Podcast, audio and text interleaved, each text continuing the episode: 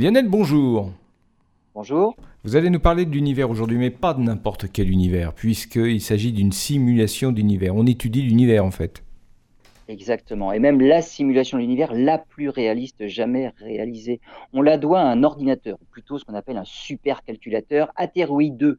Il est japonais et il est dédié à l'astronomie. Il fait partie des ordinateurs les plus puissants au monde avec ses 40 200 processeurs. Et c'est ce qu'il faut pour élaborer un cube d'univers de près de 10 milliards d'années-lumière de côté qui contient plus de 2000 milliards de particules.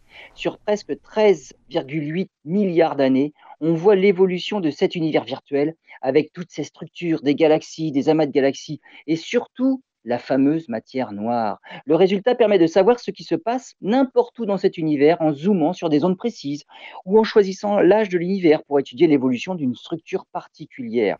L'échelle s'arrête au niveau des galaxies. On ne peut quand même pas encore descendre jusqu'à la formation des étoiles ou même des planètes. Mais la simulation montre l'influence de la matière noire sur les grandes structures de l'univers, même si on ne sait toujours pas de quoi elle est composée.